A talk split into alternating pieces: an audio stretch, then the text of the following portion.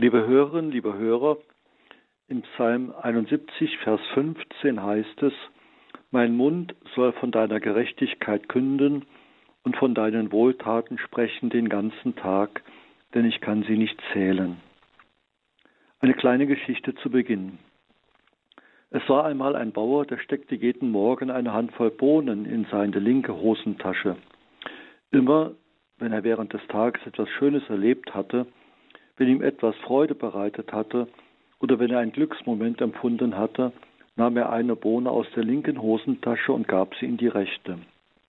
Am Anfang kam das nicht so oft vor, aber von Tag zu Tag wurden es mehr Bohnen, die von der linken in die rechte Hosentasche wanderten.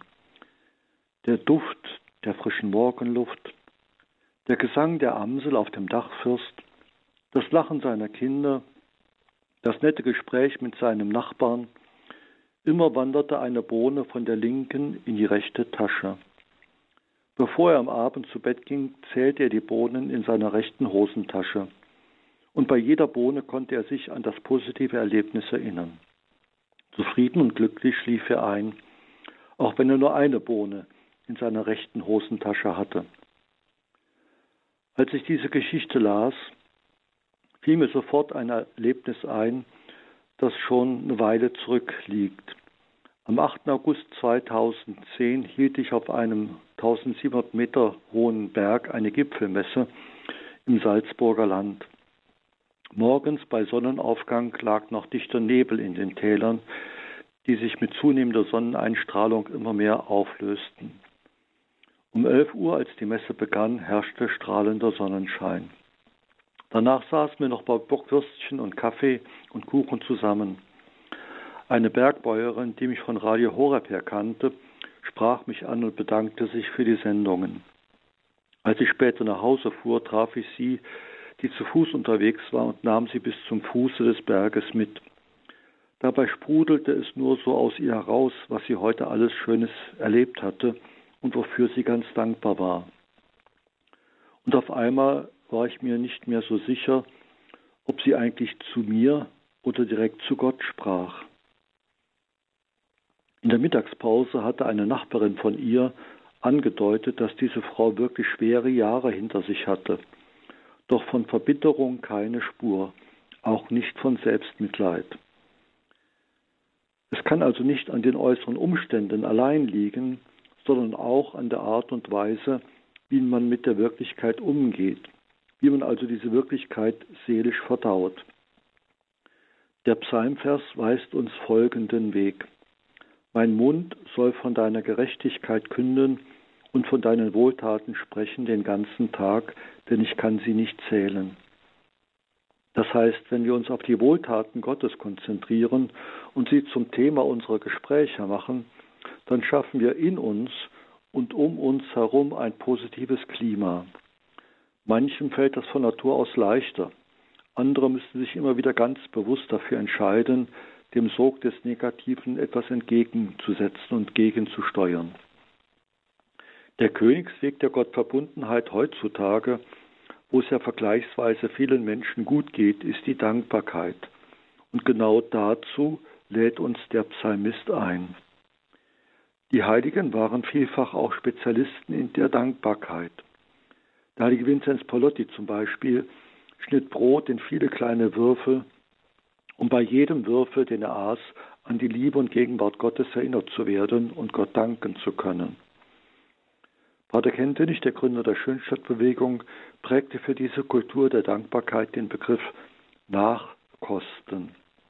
Ihm ging es also nicht nur um das Nachdenken, sondern in dem Nachkosten schwingt etwas mit von der sinnenhaften Erfahrung, die wieder lebendig aufsteigen kann. Ich muss allerdings ehrlich eingestehen, dass ich häufig sehr unzufrieden bin mit mir selbst, mit der Kirche, mit Schönstadt, mit der Politik. Und manchmal dauert es sehr lange und braucht viele Anläufe, ehe ich in die Haltung hineinfinde, die dem heiligen Vinzenz Palotti zur zweiten Natur geworden war so halte ich diese Meditation zunächst erst einmal auch für mich selber und dann für Sie. Es kann auch nicht sein, dass mit der Haltung der Dankbarkeit Kritik nicht mehr möglich ist. Denn dann wäre ja auch Weiterentwicklung unmöglich. Bei Nachbesprechungen von Veranstaltungen mit den Verantwortlichen muss auch eine harte Kritik möglich sein. Bei Personalentscheidungen muss man einem Bewerber auch sagen können, dass er für diese Aufgabe nicht geeignet ist. Dankbarkeit kann also nicht bedeuten, dass man Pferdeäpfel in Goldfolie einwickelt. Mist bleibt Mist. Aber ich muss diesen Mist nicht auf einem Tablett jedem unter die Nase halten, ob er nun will oder nicht. Da haben sich manche die traurige Journalistenweisheit, nur eine schlechte Nachricht ist eine gute Nachricht, zu eigen gemacht und meinen, nur das Negative sei mitteilenswert. Aber es stellt sich uns die Frage, ob wir diesen Kommunikationsstil der Journalisten unbewusst übernehmen oder ob wir bewusst gegensteuern. Dieser Psalmvers, mein Mund soll von deiner Gerechtigkeit künden und von deinen Wohltaten sprechen den ganzen Tag, denn ich kann sie nicht zählen, hat ja auch noch eine ganz private Dimension, nämlich wenn ich mit Gott selber über seine Wohltaten spreche. Im bisherigen Verlauf meiner Betrachtung habe ich den Akzent darauf gelegt, dass wir untereinander und miteinander über die Wohltaten Gottes sprechen. Wenn ich im Gebet ganz allein mich bei Gott für seine Wohltaten bedanke, dann lenke ich meine Aufmerksamkeit auf das, was jetzt im Augenblick schön ist oder im Lauf des Tages schön war. Und wenn ich fündig werde, dann kann ich danken. Denken Sie an die Bohnengeschichte vom Anfang. In der ersten Zeit konnte der Bauer nur wenige Bohnen von einer Hosentasche in die andere stecken, aber mit der Zeit wurden es mehr. Sein Blick für das Schöne wurde aufmerksamer. Und das ist letztlich auch wieder ein Geschenk an ihn selber. Also auch in der Öffentlichkeit des eigenen Herzens macht es Sinn, über die Wohltaten Gottes zu sprechen. Einige Psalmen reihen die Wohltaten Gottes in der Schöpfung und in der Geschichte des Volkes Israel hintereinander und nach jeder ins Bewusstsein geholten Wohltat Gottes heißt es dann, denn seine Huld wird ewig. Zum Beispiel in Psalm 136. Ich kenne viele Familien, die sich gern hin und wieder die Urlaubsfotos des letzten Sommers anschauen. Das ist so ein Nachkosten der schönen Erlebnisse. Manche Ehepaare haben es sich zum festen Brauch gemacht, dass am Hochzeitstag das Album mit den Hochzeitsbildern hervorgeholt wird. Da geht es nicht um neue Erkenntnisse, sondern um das Nachkosten.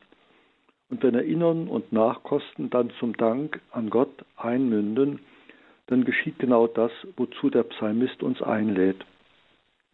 Liebe Hörerinnen und Hörer, vielleicht nehmen Sie nachher einmal wieder einen Karton mit Fotos aus dem Schrank und formulieren bei jedem Foto, das Sie dann in die Hand nehmen, ein kurzes Dankgebet. Der Weg der bewusst gepflegten Dankbarkeit ist der Weg in ein erfülltes Leben und hilft uns, enger mit Gott verbunden zu sein. Ich wünsche mir und Ihnen, dass wir diesen Königsweg zu Gott für uns selbst und für unsere Mitmenschen weiter ausbauen, damit er leichter begehbar wird. Der Psalmvers kann uns dabei eine Hilfe sein. Mein Mund soll von deiner Gerechtigkeit künden und von deinen Wohltaten sprechen den ganzen Tag, denn ich kann sie nicht zählen. So segne sie der allmächtige Gott, der Vater, der Sohn und der Heilige Geist. Amen.